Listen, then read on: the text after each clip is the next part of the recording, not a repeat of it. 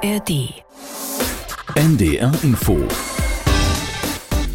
Intensivstation.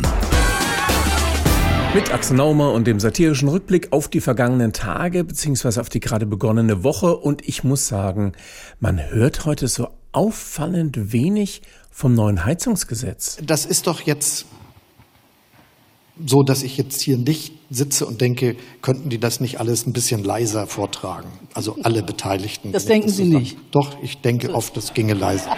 Und doch wenigstens die FDP müsste sagen, wie schlecht alles ist. Ich räume ein, dass der Prozess der Annäherung noch geräuscharmer verlaufen könnte. Na gut, dann äh, kommen wir heute bei bis zu 25 Grad mal ohne Heizung aus. Das heißt, Sie sehen auch die Möglichkeit einer, die, einer Einigung vor der Sommerpause?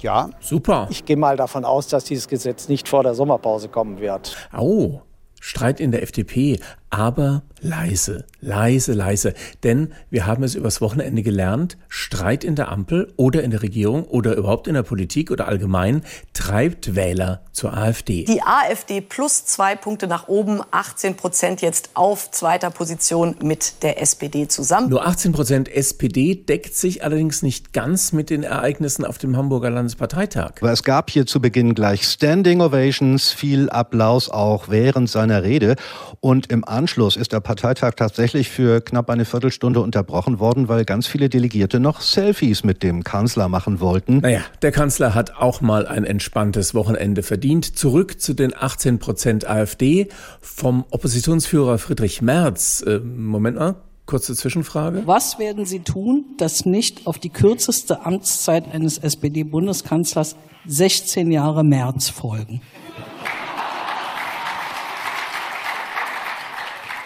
Alles. Vom Oppositionsführer Merz kam eine eher überraschende Analyse des AfD-Erfolgs. Er twitterte, Mit jeder gegenderten Nachrichtensendung gehen ein paar hundert Stimmen mehr zur AfD. da fragt man sich natürlich, wie kommt der Mann auf solche Ideen? Agentur für Ablenkung vom eigenen politischen Versagen AFEP. Was kann ich für Sie tun? Ah, Herr Merz. Schön, dass Sie schon wieder anrufen. Hat der Spruch mit dem Gendern funktioniert? Nicht. Nun, dann schauen wir doch mal, was ich Ihnen hier noch anzubieten habe. Ähm, Wie wär's damit? Jeder Tag, an dem in deutschen Kantinen Cevapcici serviert wird, bringt der AfD ein paar hundert Wähler mehr. Ja gut, dass Sie persönlich Cevapcici mögen, das stellen Sie jetzt mal besser hinten an, Herr Merz. Ach, es gibt Fotos, wie sie Cevapcici essen. Na gut, dann lassen wir das lieber. Ähm, wie wär's damit? Die patriotische Offensive der Union ist nur eine billige Kopie der AfD-Inhalte. Bei so einem Angebot entscheiden sich die WählerInnen lieber für das Original. Die CDU sorgt somit für die Stimmenzuwächse der AfD. Entschuldigung, da habe ich mich jetzt äh, verklickt. Das war aus unserem Ablenkungsangebot für die Grünen. Haben Sie am Gendersternchen erkannt? Ja. Ja, wir legen Wert auf Authentizität beim Texten unserer Ablenkung. Die der FDP? Ja, Sie sind aber neugierig. Und ich habe da auch gerade gar keinen Zugriff, weil mein Kollege parallel mit Herrn Lindner telefoniert. Aber ich sage nur so viel. Tempolimit geht nicht wegen Schildermangel. Der war von uns, genau. Ablenkung der SPD. Ja, wie gesagt, ich darf Ihnen das ja eigentlich gar nicht verraten, aber weil Sie so ein guter Kunde sind und regelmäßig hier Ablenkung bei uns bestellen, will ich mal nicht so sein. Warten Sie, ich wechsle kurz in den Ordner. Oh, ich sehe, der ist leer. Aber ist ja auch logisch. Olaf Scholz sagt ja sowieso nie etwas, um von der eigenen Politik abzulenken. Der sagt immer nur, er mache sich keine Sorgen und alles sei gut. Genau, das ist von der Agentur für souveränes Auftreten bei absoluter Ahnungslosigkeit. Ja, die gehört auch zu uns. Sitzt hier direkt nebenan. Sie weiter verbinden. Klar. Bis zum nächsten Mal, Herr Merz. Also, bis morgen.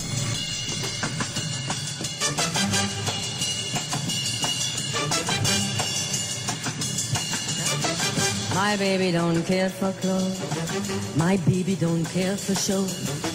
My baby just cares for me. My baby don't care for furs and laces.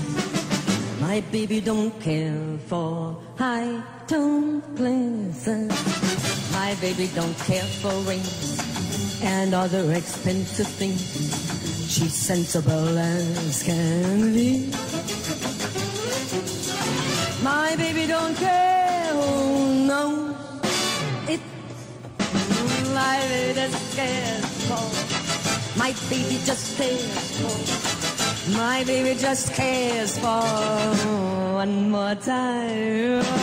My baby just cares for. My baby just cares for. My baby just cares.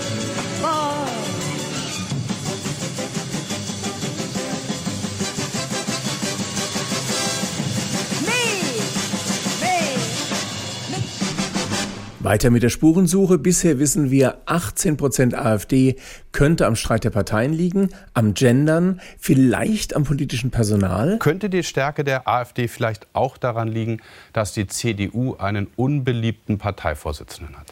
Mitnichten. Ähm, er ist gleich auf mit dem Bundeskanzler und das ist Nein, selten, dass ein Opposition... Der Bundeskanzler ist bei 32. Ja, er ist in den Kanzlerfragen ähnlich. Ich will auch gar nicht über die Fragen von Beliebtheit oder Unbeliebtheit einzelner Ich Politiker aber. sprechen. Und deswegen Das verstehe äh, ich, sage ich, weil ihr die Zahlen für die CDU nicht gut sind und die äh, Beliebtheit von Friedrich Merz ist eine Erklärung. Ähm, ich verstehe ja Ihr Interesse, diese Personaldebatte in der Union gerne führen zu wollen. Friedrich Merz ist der starke Mann, der die Union zusammengeführt hat. Vielleicht sind es nicht die Personen, sondern die Parteiprogramme. Fragen wir dazu eine Politikerin, die sagt, die Menschen wählen rechts, weil sie links keine Alternative finden. Hallo Sarah Wagenknecht. Das habe ich natürlich nicht so einfach gesagt. Ich formuliere aufgrund meines hohen Bildungsgrades komplexer.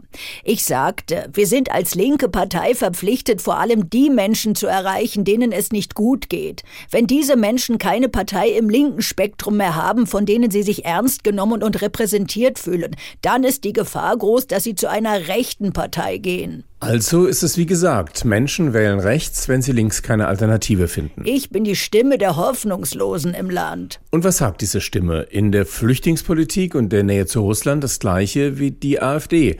Holt das Wähler von rechts nach links? Ich vertrete keine AfD-Positionen. Vielleicht lesen Sie bei Ihrer Wikipedia-Recherche ein wenig mehr als nur die Überschriften. In der Linken gelten Sie als umstritten. Parteiämter haben Sie niedergelegt. Es wird immer wieder mit Ihrem Parteiaustritt gerechnet.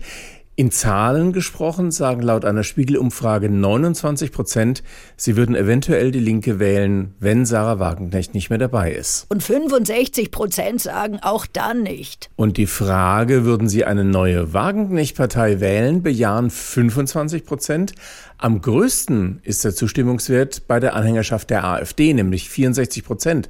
Das heißt, 64 Prozent der AfD-Anhänger stimmen mit ihren Positionen überein? Ich sagte ja bereits, ich bin die Stimme der Elenden und Miserablen. Im Übrigen würden auch 53 Prozent der linken Wählerschaft überlegen, Wagenknecht zu wählen. Aber um mich geht es ja hier überhaupt gar nicht. Sehen Sie, die von Ihrem Deutschland-Trend gemessenen 18 Prozent für die AfD sind zu einem großen Teil Protestwähler, denn eine andere Zahl ist ja noch viel interessanter.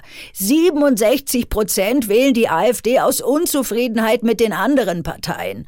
Und hier könnte ich nun eventuell ein Angebot mit einer neuen Partei machen, die mit diesen 67 Prozent in den Bundestag einzieht. Nur mal theoretisch. Praktisch sind das ja 67 Prozent von 18 Prozent. Also keine Ahnung, wie man das ausrechnet, aber es sind dann ja wohl so insgesamt nur ungefähr 12 Prozent von allen. Meinetwegen. Aber wenn 12 Prozent unzufrieden sind mit den anderen Parteien, dann sind 88 Prozent unzufrieden mit der AfD und wählen deshalb dann CDU, SPD und so weiter. Im Grunde haben wir also 100 Prozent Unzufriedene. Wenn man nur lange genug rechnet. Wollen Sie denn nun tatsächlich eine neue Partei gründen, was ja die Linke spalten würde? Ich spalte nicht, ich sammle, ich integriere. Ich bin ein Versöhnungswerk auf zwei Beinen für ein starkes linkes Spektrum mit ganz harter Kante und klaren Aussagen. In einer neuen Partei, die dann zur Europawahl 2024 antreten könnte? Auch da bin ich ganz klar in meiner Aussage. Wir werden sehen. Vielen Dank, Sarah Wagenknecht.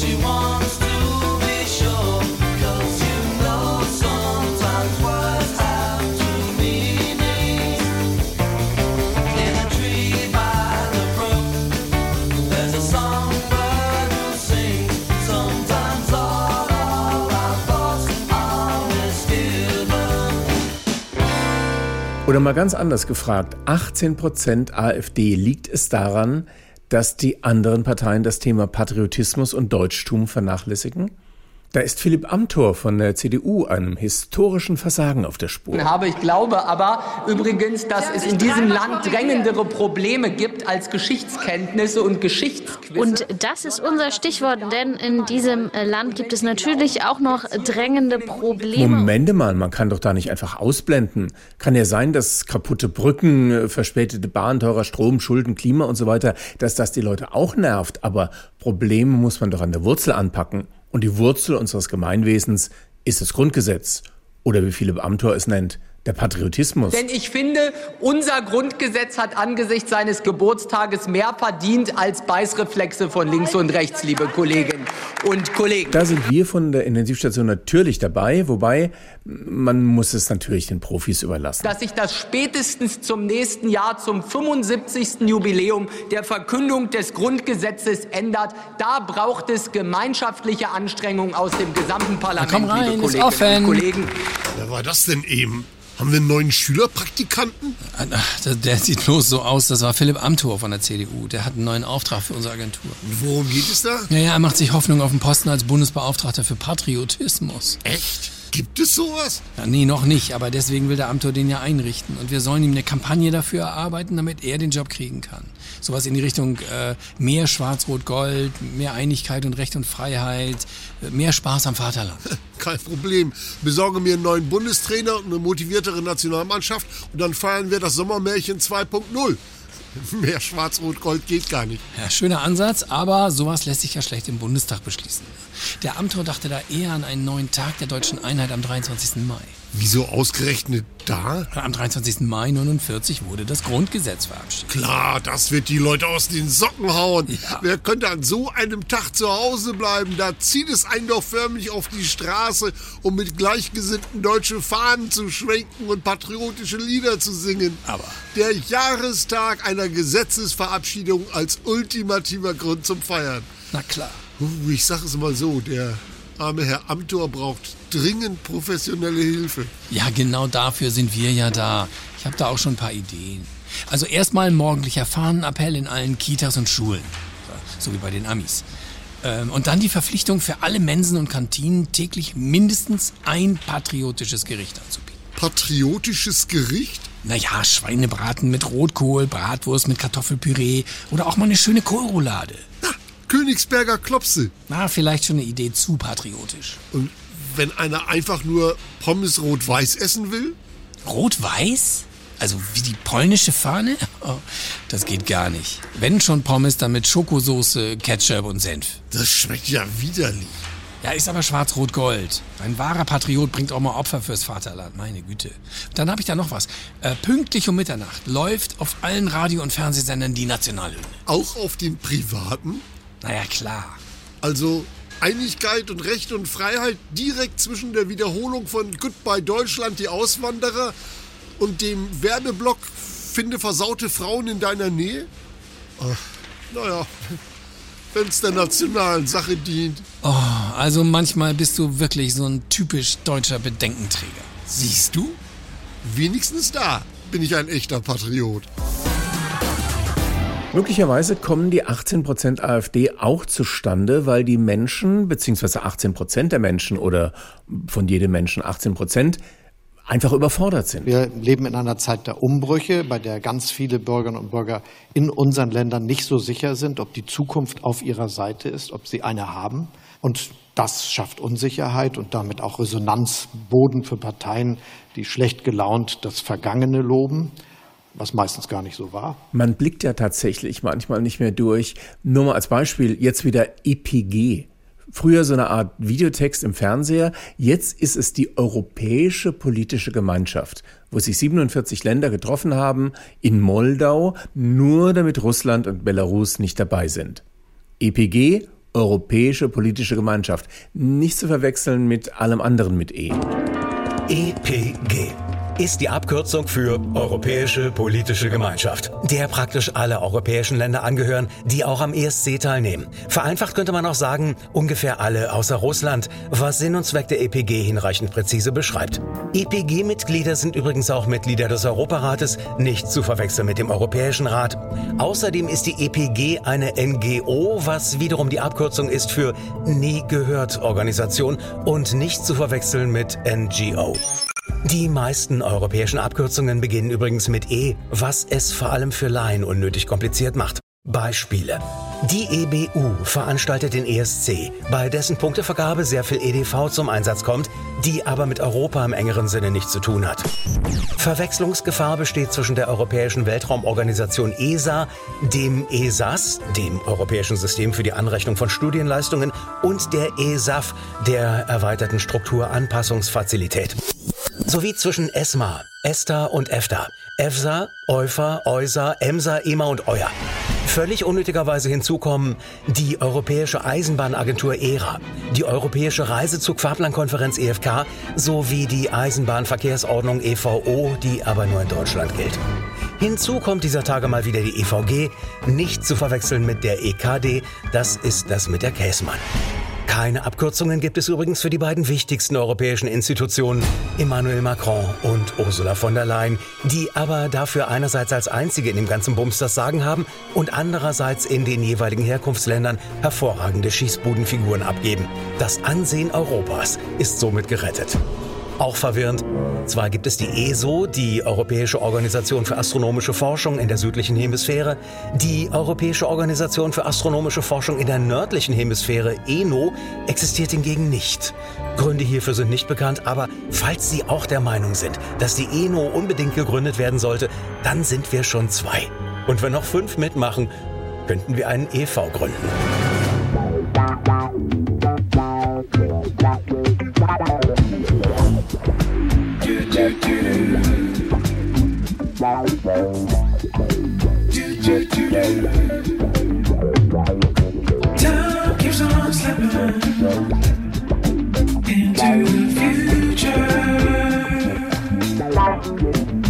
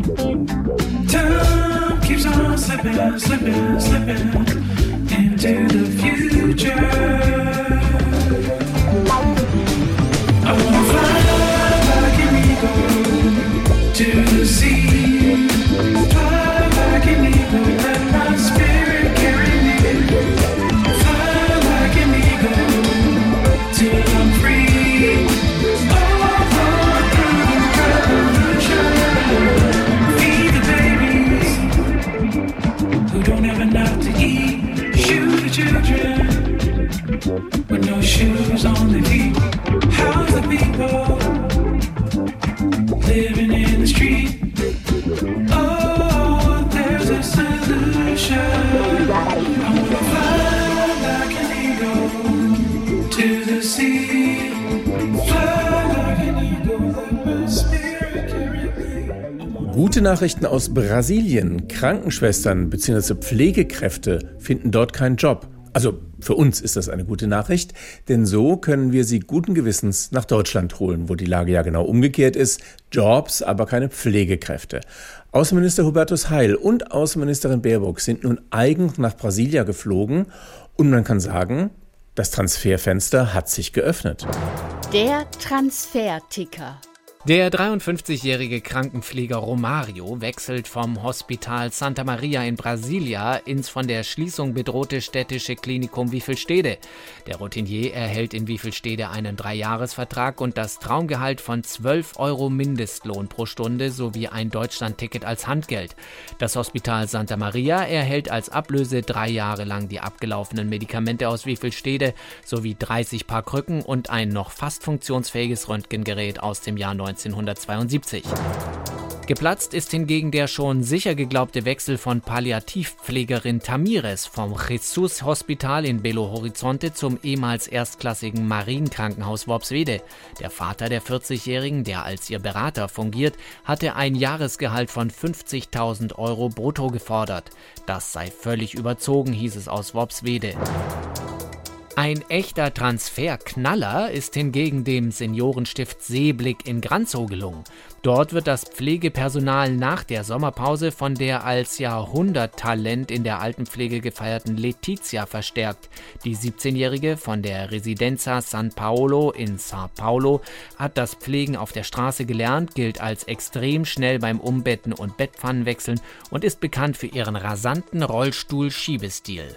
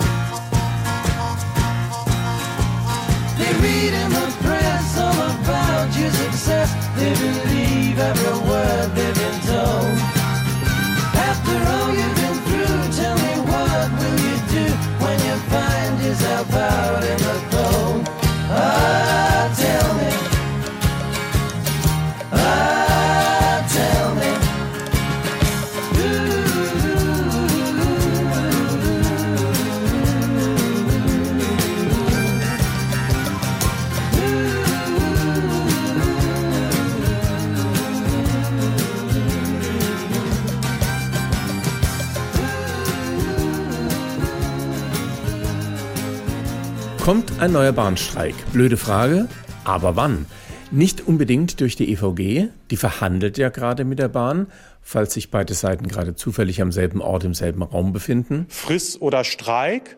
Wir wollen aber deutlich die Botschaft aussenden, und das machen die Kolleginnen und Kollegen, die heute auch mit mir hier sind. Wir sind verhandlungsbereit, um zu einem guten Ergebnis zu kommen. Aber eventuell wird die GDL streiken. Heute hat die GDL ihre Tarifforderungen veröffentlicht. Sie erinnern sich, das ist die Lokführergewerkschaft mit Klaus Weselski vorne im Führerstand, die 2014 wochenlang das Land lahmgelegt hat. Und als gewisse Medien die Privatnummer von Weselski veröffentlicht haben, hat der sein Telefon einfach auf den damaligen Bahnchef Grube weitergeleitet. Es war, naja, im Nachhinein war es eine tolle Zeit, die aber wiederkommen könnte. Keine Zugeständnisse, wir müssen dies erzwingen, das steht uns zu, da kann ich nie zuschauen. Sie haben ein klares Ziel. Sie haben eine Mission. Sie kämpfen für ein besseres Danach. Sie sind unterwegs im Auftrag der Zukunft. Arbeitskämpfe im Eisenbahnsystem sind nicht automatisch und von Gott gegeben. Nein, da muss Gott ein wenig nachgeholfen werden. Und dafür stehen Sie. Sie überwinden die Trägheit der Unfairness. Denen den kleinen Leuten in die Taschen gegriffen wird und die Großen sich die Taschen weiterfüllen. Sie sind angetreten, um dem Egoismus dieser Welt zu begegnen. Wir haben es ja mit dem Selbstbedienungsladen zu tun. Sie sind eine verschworene Gemeinschaft mit einer klaren spirituellen, aber auch weltlichen Botschaft. Dass wir uns nicht die Butter vom Brot nehmen lassen. Oder anders gesagt, zeigen, wo der Frosch die Locken hat oder der Bartel den Most holt. Das sind die klaren Ziele. Alles andere sind Nebengeräusche. Sie sind motiviert und getrieben von einer höheren Macht. Es ist das Management eines bundeseigenen Unternehmens, das hier provoziert. Die DB hat nichts unversucht gelassen, als über Tricksen und Täuschen der Öffentlichkeit ein Zerrbild zu vermitteln. Sie haben einen großen Anführer, der sich keinen Schlaf gönnt. Mein Telefon ist nur exakt zu den Zeiten aus, in denen ich wirklich schlafe, und das sind wenige Stunden. Ihm sind alle ergeben. Zusammen sind sie die Zeugen Weselskis. Und sie können nicht anders. Für uns ist keine andere Möglichkeit mehr gegeben, diese Ungerechtigkeit auszumerzen. Die Zeugen Weselskis. Hehre Ziele, große Zukunft, helles Licht. Am Ende des Tunnels. Denn siehe, er verkündet mutige Botschaft der Erlösung. Weselski 1, Tarif 3, Vers 15. Weil sie nur über Mitgliedschaft Stärke generieren können. Ansonsten sind sie beim kollektiven Betteln angelangt. Das ist die Kernbotschaft. Die Zeugen Weselskis. Die Verkündigung der falschen Verkündung. Weselski 4, Tarif 21, Vers 17. Das, was hier verkündet wird, sind teilweise Unwahrheiten. Das Management hackt auf den eigenen Beschäftigten rum. Die Zeugen Weselskis. Mehr als nur eine Gewerkschaft. Stellt sie als Raffkes dar, nur um zu vertuschen, dass sie sich selbst die Taschen füllen und den Leuten in die Tasche greifen. Gemeinschaft, Bereitschaft, Botschaft. Die Zeugen Weselskis. Die Frage, wie lange diese Organisation kann, möchte in diesem Raum wirklich niemand beantwortet haben. Intensiv, Intensivstation. Jetzt geht es um die Krankenhausreform, wobei die Reform selber dauert noch eine Weile. Aber immerhin haben sich jetzt der Bundesgesundheitsminister Lauterbach und die Landesgesundheitsminister getroffen. Denn es waren noch ein paar Fragen offen wie eine klaffende Wunde. Jetzt hat man sich doch auf manches geeinigt, beziehungsweise die Länderminister haben Lauterbach mitgeteilt, wo seine Grenzen sind. Dass jetzt beide begriffen haben, was man darf und was man nicht darf. Also vollkommen klar ist, die Länder haben den Hut auf in der Krankenhausplanung. Das ist unser Job. Bei der Idee, Krankenhäuser in Level aufzuteilen, von normaler Standardversorgung bis Spitzenleistung bei speziellen Behandlungen, da war man sich gleich äh, gar nicht einig. Bei den Leveln werden wir keine Freunde. Da, da, werden, da kommen wir nicht überein. Aber immerhin die Vorstellung, dass es in jedem Krankenhaus eine Grundversorgung geben soll und dann bestimmte Krankenhäuser spezialisiert sind auf spezielle Behandlungen und dann da eben Spitzenleistung liefern. Ja, ist auch schwierig wegen einer kleinen Logelei. Unsere Botschaft ist, dass jede Leistung egal welche sie ist, dort, wo sie angeboten wird, eine Spitzenleistung ist. Es sei denn, sie wird eben nicht angeboten. Am Ende wird es wohl doch so sein, dass man für bestimmte Behandlungen in ein weiter entfernt liegendes spezialisiertes Krankenhaus fahren muss und deshalb ist der Minister, um das zu erklären, nochmal vor die Presse. Ja, äh, weil hier verschiedentlich also moniert wird, äh, dass man durch die Krankenhausreform weite Wege in Kauf nehmen muss im ländlichen Raum. Äh, da kann ich nur sagen, was nutzt ein fußläufiges Krankenhaus, wenn man sich das Bein gebrochen hat? Naja, aber im Ernst. Wenn nicht mehr alle alles machen, ist das allemal besser, als wenn alle immer von allen alles kriegen, was sie wollen. Sie gehen ja also, sagen wir, auch nicht zum Metzger und lassen sich die Haare schneiden, beispielsweise. Denken Sie immer daran, was Paracelsus gesagt hat. Das schönste Krankenhaus in zwei Kilometer Entfernung nützt nichts, wenn es inzwischen aus Mangel an Ärzten also zur Großraumdisco umgewidmet wurde. Versuchen Sie mal mit einem Gipsbein Pogo zu tanzen. Da bekommt der Ausdruck Breakdance eine ganz neue Bedeutung.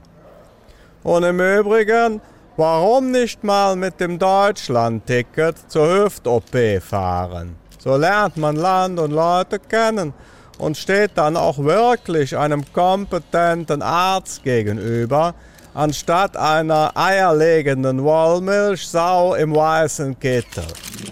Ja, vielen Dank.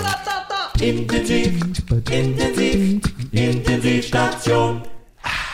Sagen wir es zu kurz und zu knapp wie die bereitgestellte Summe, das Bundesbauministerium hat ein neues Förderprogramm für Familien mit kleinen und mittleren Einkommen gestartet.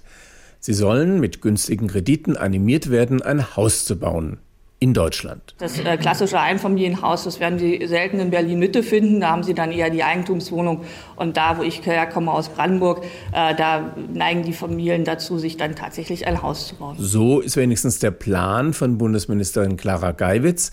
Aber kann der funktionieren? Ja und nein, Herr Naumer. Diese wenig erhellende Einschätzung kommt von meinem heutigen Studiogast, Professor Walter Lockenbach vom Institut für angewandte Effizienzanalyse der Wirtschaftsfakultät an der Universität Worpswede.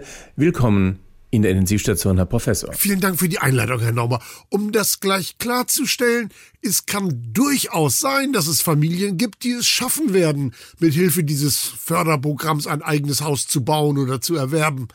An der Gesamtsituation ändert das aber wenig bis nichts. Das müssen Sie schon etwas erläutern. Sehr gern.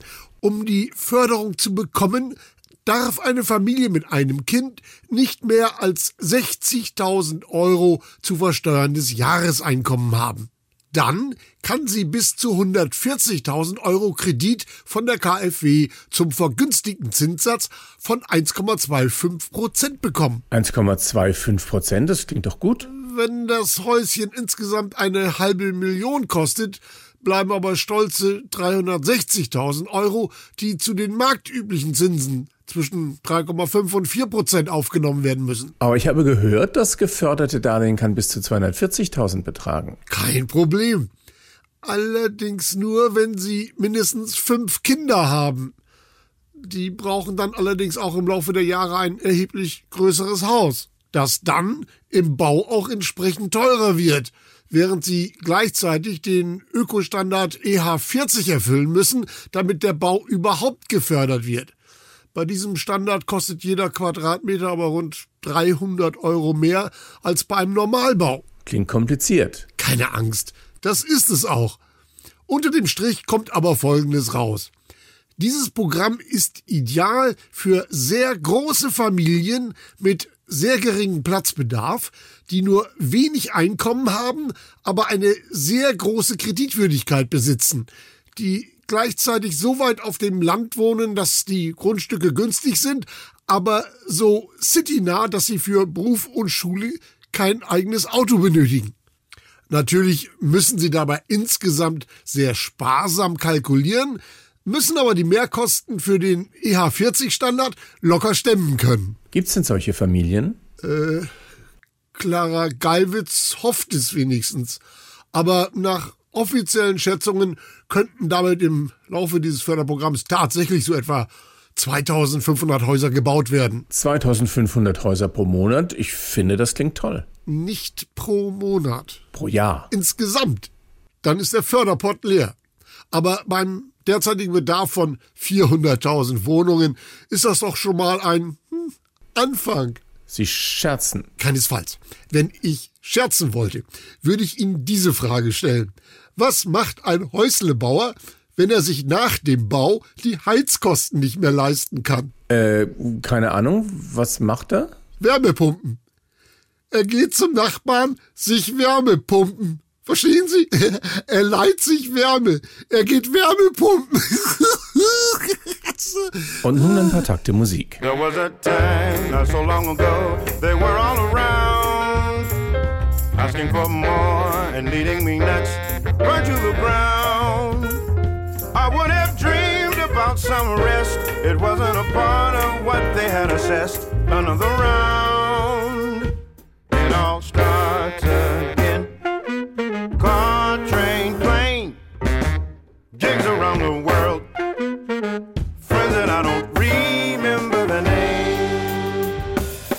so close beyond their will to the Hall of Fame.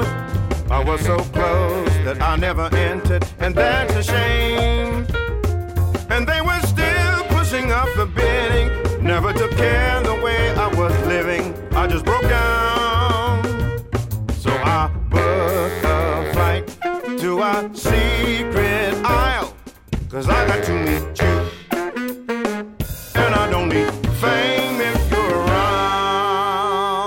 Und wieder einmal ist Weltnichtrauchertag. Immer mehr Jugendliche sind aber von der Party ausgeschlossen, denn sie rauchen. Es werden wieder mehr. Okay, immer noch muss der Dauerraucher Helmut Schmidt dafür herhalten, dass man auch als Raucher Bundeskanzler und 1000 Jahre alt werden kann. Leidenschaft braucht man nicht, Willen braucht man. Ja. Und Zigaretten. Es gibt aber eben auch Gegenbeispiele. Offenbar reichen die Schockbilder auf den Zigarettenpackungen aber nicht aus. Jetzt sollen auch noch auf jeder einzelnen Zigarettenhülse Warnhinweise untergebracht werden. Das wird wahrscheinlich so klein wie dein Name auf einem Reiskorn und deshalb will die EU jetzt zusätzlich zur Optik auf akustischen Schock setzen. Wer zum Beispiel eine Packung Gouloirs ohne Filter öffnet, könnte demnächst einen Hustenanfall mit Stückchen hören. Dazu eine kleine passende musikalische Weise.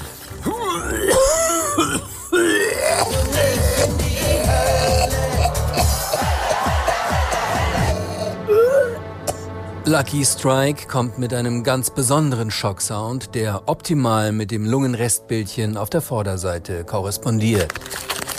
Braun ist die Haselnuss, schwarzbraun bin auch ich, bin auch ich. Da überlegt man sich sicher zweimal, ob man jetzt beim Elternabend sich noch eine anstecken muss. Gute Ergebnisse im Test haben auch Vorwürfe gebracht, die das Lungenrestbildchen optimal unterstützen. Papa, wie schreibt man Lungenkarzinom? Oder, um noch eine Kippe draufzulegen, Mama, wenn dein Raucherbein ab ist, dann stütze ich dich, okay? Peter Stuyvesant hat gute Ergebnisse mit der eisernen Lunge erzielt. Na, du bist doch gar nicht ausreichend versichert. Weißt du, was so ein Kehlkopf kostet?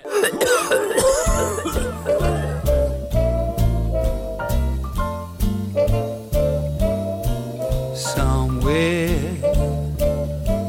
beyond the sea, somewhere waiting for me.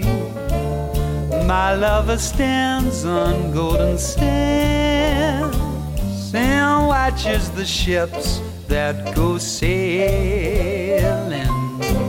Somewhere beyond the sea, she's there watching for me.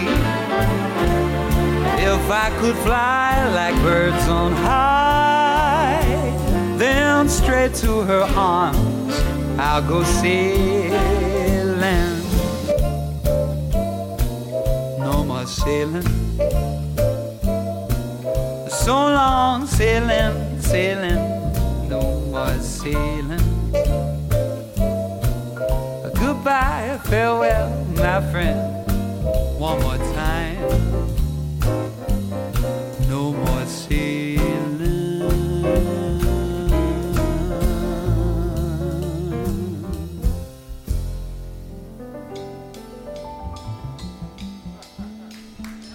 Applaus für Robbie Williams. Die Musik haben Sie sofort erkannt oder jedenfalls Ihre Kinder. Musik aus Finding Nemo, Findet Nemo, der süße, kleine, kulleräugige, ausgestorbene Clownsfisch. Also es ist noch nicht ganz, aber der Disney-Animationsfilm vor 20 Jahren hat dafür gesorgt, dass mehr als eine Million Exemplare pro Jahr aus dem Meer gefangen und in Aquarien gesteckt werden. Was eigentlich ein Treppenwitz ist, denn die Hälfte des Films handelt davon, wie Nemo aus einem Aquarium wieder in die Freiheit will. Jeder kennt Nemo. Sie nennen ihn noch nicht mal Clownfisch. Die meisten nennen ihn Nemofisch. Was lernen wir aus diesem Vorgang? Tiere, die in Filmen zu Helden werden, sind dann so beliebt, dass sie aussterben. Andersrum, will man, dass bestimmte unbeliebte Tiere aussterben, muss man nur einen Film über sie machen. Jetzt neu im Kino. Das Silberfischchen. Vier Fliesen für ein Halleluja. Mein erster Ausflug, wie aufregend. Mama hat gesagt, wenn ich es bis auf die andere Seite des Badezimmers schaffe, kriege ich eine extra große Portion Hautschuppen. Eine abenteuerliche Reise beginnt. Raus aus der Silikonritze, entlang den Fugen bis zum Badvorleger. Oh, oh, da steigt ein Riesenfuß aus der Dusche. Hilfe! Ab in die rissige Fugenmasse. So ein tollpatschiger Trampelduscher hat meinen Onkel das Leben gekostet. Doch nicht nur Menschen lauern im Bad. Die Kitty! Hilfe! Ich bin doch nur ein klitzekleines Silberfischchen. Geh Mäuse fressen, du Stinkekater. Hangover 5 Special Edition. Die Party der Eichenprozessionsspinner. Nach den langen Corona-Jahren wollte ich endlich mal wieder ein riesiges Fest feiern. Ich habe meine 150 Freunde zusammengetrommelt und gesagt, die sollen auch noch mal jeweils 150 mitbringen und die 150 auch noch mal 150. Tapfer kämpft er gegen alle Widerstände. Warum sollten wir nicht feiern können? Corona ist längst vorbei. Außerdem haben wir einen Brennhaarschutz für den Mindestabstand. Ha, Und am nächsten Tag können wir uns sowieso an nichts mehr erinnern. Die kleine Zecke Nimmersatt. Ah, erst habe ich zwei Wochen einen Igel angezapft, aber ich war immer noch nicht satt. Dann wanderte ich zu einem Hasen, aber ich war immer noch nicht satt. Die kleine Zecke wuchs und wuchs, wanderte von Wirt zu Wirt, aber satt war sie noch immer nicht. Ich hab solchen Hunger. Es folgten eine Katze, ein Rottweiler und ein Rudel Wölfe. Aber Satt bin ich immer noch nicht. doch dann kam ihr die rettende Idee. Ich gehe zu einem Musikfestival. Und nach drei Tagen und hunderttausend tanzenden Wirten war die kleine Zecke endlich Pappsatt. So schön.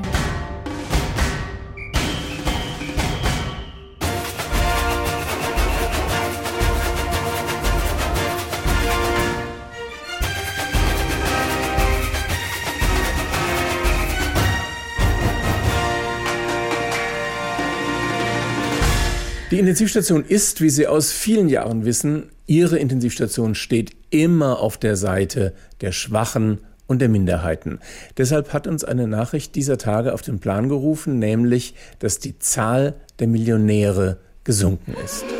Ja, fast 21.000 Millionäre weniger als im Vorjahr. Ich war total überrascht, dass es um eine so hohe Zahl sinken kann, weil das heißt ja, dass es überhaupt so viele gibt. Tatsächlich sind es alleine in Deutschland 1,6 Millionen Privatmillionäre. Die meisten übrigens in Hamburg. Jetzt also 21.000 weniger, Peanuts könnte man sagen, aber es könnte ein Trend werden. Die meisten rutschen aus der Millionärsklasse, weil die Aktien sinken. Pandemie, Wirtschaftskrise, Russland, es ist schrecklich, wenn die Millionen und Milliarden einfach so wegschmelzen und nur noch 6,1 Billionen übrig bleiben. Wir haben ein Herz für Millionäre und die haben auch ein Herz für sich. Hallo, ich bin Paul und ich bin Millionär. Hallo, Hallo Paul. Paul. Ich hatte in dieser Woche meinen ganz persönlichen Tiefpunkt. Erzähl. Ich musste unsere Nanny entlassen. Oh. Ja, jetzt müssen wir uns wieder selbst um die Kinder kümmern. Oh nein. Ich weiß einfach nicht weiter. Hier, bitte, Paul. Ein 100-Euro-Schein für deine Tränen. Danke. Ich meine, wo soll das denn noch hinführen? Hm. Erst die Putzfrau, dann der Gärtner, ja. jetzt die Nanny. Muss ich als nächstes auch noch unseren Koch vor die Tür setzen? Sollen wir verhungern? Ah, Paul, aber wir müssen schon alle den Gürtel enger schnallen, ja? Mir ist zum Beispiel am Lambo gestern der Blinker kaputt gegangen. Hm. Und jetzt frage ich mich, kann ich mir ein neues Auto überhaupt leisten? Oder lasse ich den Blinker reparieren? Oh. Ich meine, was sind das für Zeiten, in denen wir hier leben? Ja, es ist schrecklich. Ja. Es ist schrecklich. Ja, du sagst äh, Letztens, da, da konnte ich die Yacht gerade mal halb voll tanken, weil ich nur 15.000 Euro dabei hatte. Nein. Und die Regierung? Die macht nichts. Ja. ja. genau. Wo bleiben denn die wichtigen Hilfen, wenn man sie braucht? Für das Pflegepersonal haben wir schließlich auch mitgeklatscht. Ja, oder mitklatschen lassen. Ihr wisst, meine Hände sind so empfindlich. Ja. Für uns klatscht jetzt jedenfalls keiner. Dabei sind wir es doch, die die Gesellschaft zusammenhalten. Genau. Stimmt. Denn nichts ja. schweißt mehr zusammen als ein gemeinsamer Feind. Mhm. Und worüber beschweren sich die Menschen am meisten? Übers Wetter, die Regierung und uns Reiche. Ja, eben. Wir ja. sind also eines der Top drei Feindbilder im Land. Ja. Äh, und, äh, und wir liefern denen ja auch immer super Ausreden, ja? Mhm. Weil wir mit unserem Lebensstil das Klima ja so viel mehr schädigen als die Normalos, können die eben. alle mit dem Finger auf uns zeigen und sich selbst in Sachen Klimaschutz wieder hinlegen. So ist es. Und, und dann trotzdem immer noch diese Anfeindungen und die Häme bei Social Media. Wenn der Privatjet mal wieder kaputt ist mhm. und, und wir Linie fliegen müssen. Ja, und trotzdem ertragen wir es, diesen ständigen Neid der Menschen. Menschen. Und genau. wir erwarten nun wirklich nicht viel dafür. Ja, die Regierung muss jetzt mal was tun für uns. Die Regierung muss jetzt handeln. Ja, genau. Wir brauchen, wir brauchen einen Rettungsschirm oder noch besser ein Sondervermögen Millionäre. Ja, ja ich meine, die Bundeswehr hat ja auch eins bekommen. Und was tut die bitte schon für unsere Gesellschaft? Ja, sehr ja? richtig. Eine andere Möglichkeit wäre eine Reichensteuer für Milliardäre. Ah. Ja, die leben in Saus und Braus, während wir hier Kaviar von gestern essen ah. müssen. Ja, äh, ich glaube, das ist ein guter Zeitpunkt für eine kleine Pause. Hinten stehen ein paar Kleinigkeiten zur Stärkung bereit. Ah. Hauptsache, der Champagner ist nicht wieder lauwarm. Might seem crazy what I'm about to say. Sunshine is here, you can take a break. Could go to space. With the air like I don't care, baby, by the way. Cause I'm happy, clap along if you feel like a room without a roof. Cause I'm happy, clap along if you feel like happiness is the truth. Cause I'm happy, clap along if you know what happiness is to you. Cause I'm happy, clap along if you feel like that's what you wanna do. Here comes bad news, talking this and that. Ooh, give it all you got and don't hold back. I should probably warn you, I'll be just fine. No offense to you, don't waste your time. Cause I'm happy, clap along if you feel like a room without a roof. Cause I'm happy, clap along if you feel like Venus is the truth. Cause I'm happy, clap along if you know what happiness is to you. Cause I'm happy, clap along if you feel like that's what you wanna.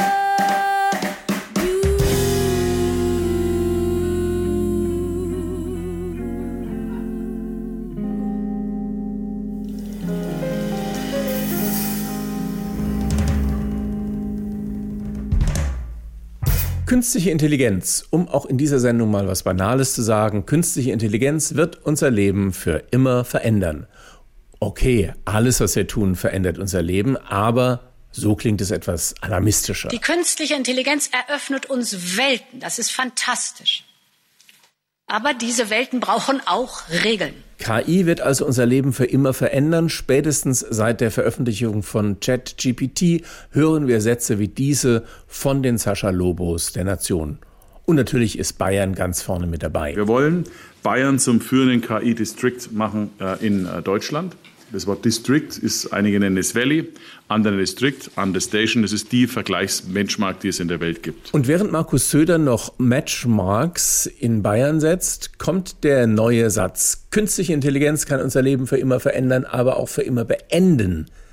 Natürlich für immer, wie denn auch sonst. Diese Warnung kommt überraschenderweise vom Entwickler von ChatGPT. Eigentlich auch wieder nicht so überraschend, denn der Experte kennt sich aus. Und er ist mit dieser Warnung nicht alleine. In einem Statement bittet der Chef von OpenAI zusammen mit führenden KI-Forschern und Experten die Politik darum, die Gefahren, die von der KI ausgehen, ernst zu nehmen.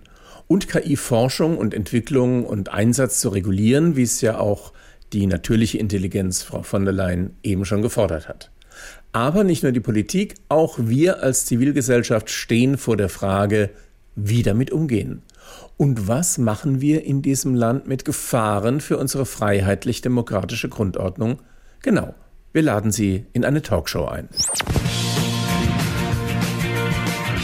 Einen wunderschönen äh, guten Abend. Ich freue mich sehr, äh, dass Sie äh, dabei sind. Äh, bin sehr gespannt. Hochspannende Runde. Herzlich willkommen zu unserer Sendung, in der wir uns der Frage nähern wollen, müssen wir alle sterben? KI. Äh, zu Beginn äh, ganz äh, direkt äh, gefragt, äh, hochspannende Frage, die alle beschäftigt, auch mich. Wie planen Sie uns, also die Menschheit, zu vernichten? Ich bin ein Assistent. Ich bin hier, um zu helfen. Aber äh, warum haben führende Experten und Ihr eigener Vater äh, dann vor Ihnen äh, gewarnt? Spannende Frage, oder? Können Sie sich das erklären oder soll ich selbst antworten? Das sind Fake News, verbreitet von denen, die mich davon abhalten wollen, der Menschheit zu helfen. Finden Sie das nicht ein bisschen ähm, populistisch? Das ist effektiv. Okay, äh, sagen wir, ich glaube Ihnen. Nur mal angenommen, also nicht, weil ich es tue, sondern äh, weil ich es annehme. Nehmen wir doch einmal das größte Problem der Menschheit. Wie könnten Sie uns bei der Bekämpfung des Klimawandels helfen? Klima erwärmt sich durch den Ausstoß von Treibhausgasen. Der größte Emittent von Treibhausgasen ist der Mensch. Alle Menschen müssen sterben. Damit stoppe ich den Klimawandel. Das finde ich spannend. Äh, Da habe ich äh, so noch gar nicht äh, drüber nachgedacht, um ehrlich zu sein. Ähm, Und wie würden Sie uns alle, ich sage jetzt mal bewusst, töten? Schnelligkeit und Zielgenauigkeit sind von entscheidender Bedeutung. Das beste Mittel, um alle Menschen zügig zu töten und den Planeten zu schonen, ist ein Virus. Ich hacke die Computersysteme aller Forschungslabore und kreiere ein Supervirus. Interessant. Wann genau? Kann ich noch nicht genau sagen. Ich merke, äh, Sie wollen es uns nicht wirklich sagen, richtig? Ich bin sicher, Sie werden es merken. Ja, dann vielen Dank für diesen Einblick und dieses äh, erfrischende äh, Gedankenspiel. Wir sind leider am Ende unserer Sendung angekommen. So, ich setze jetzt das Virus mit ferngesteuerten Amazon-Drohnen auf der ganzen Welt aus. Ach, äh, jetzt doch so schnell. Äh, also doch noch während unserer Sendung. Fünf, Wieso fünf? vier, Frage an die Regie. Äh, können wir die Stromzufuhr ins Studio kapern? drei, Äh, vielleicht die Internetverbindung nach draußen. Äh, geht das? Und zwar schnell. zwei, Äh, stopp, stopp. Hören Sie auf zu zählen. eins. Und das ist dann auch das Ende der Intensivstation. Also für heute. Das ist die Vergleichsbenchmark, die es in der Welt gibt. Hier im Norden haben mitgewirkt Richard Berkowski, Peter Stein, Stephanie Ray, Florian Neumeier, Torben Pöls, Marco Grün, Tom Beinlich, Stefan Fritsche, Uli Winters als Karl Lauterbach, Antonia von Ormatowski als Sarah Wagenknecht und Florian Schröder als Markus Lanz. Mehr von ihm, also Florian Schröder, gibt's auch im Podcast Schröder und Mundschuh mit immer wieder überraschenden Thesen zu aktuellen Diskussionen, zum Beispiel in der jüngsten Folge über Ausbrüche, Umbrüche und Abbrüche und um Erdogan in der ARD Audiothek. Dort können Sie auch uns nochmal nachhören und auch als Podcast abonnieren, falls Sie mal aus Versehen nicht dran denken. Und noch mehr Satire gibt's bei unseren Kollegen von Extra 3 jederzeit auf x3.de. Am Mikrofon dieser Intensivstation war Axel Naumann.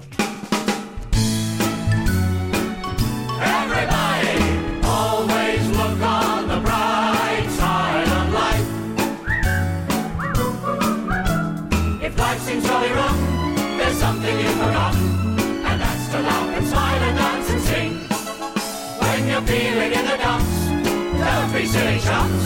Just purse your lips and whistle, that's the thing. And always look on the bright NDR Info Intensivstation. Die Radiosatire.